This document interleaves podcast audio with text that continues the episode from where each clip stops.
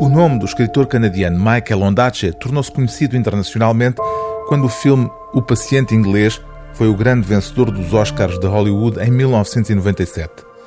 No romance O Paciente Inglês, a memória do protagonista vai sendo reconstruída como um puzzle depois do grave acidente aéreo que o deixou desfigurado, trazendo à tona algumas inquietantes sombras da guerra.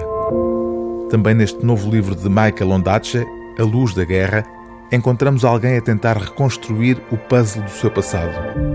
Neste caso, o enigma concentra-se na vida obscura da maior parte das personagens, a começar pela mãe do narrador, Nathaniel, que cedo desaparece de forma misteriosa. Na primeira parte, acompanhamos o crescimento do adolescente Nathaniel no pós-guerra, ao lado da irmã e do homem bizarro a cujos cuidados ambos foram entregues.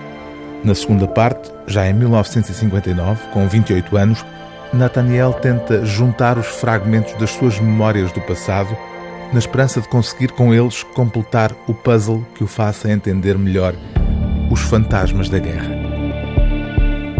O que é que nos permitia estar aparentemente tão despreocupados com a ausência dos nossos progenitores? Ao meu pai, que víramos entrar a bordo do Avro Tudor para Singapura, mal o conhecera. Mas a minha mãe, onde estava? Costumava sentar-se no andar de cima de um autocarro de marcha lenta e observar as ruas vazias. Havia partes da cidade onde não se via ninguém. Só algumas crianças que caminhavam sozinhas, indiferentes como pequenos fantasmas.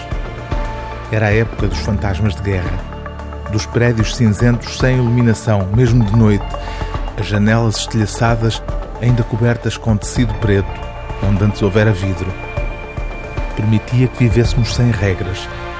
Já tinha acontecido tudo, não tinha?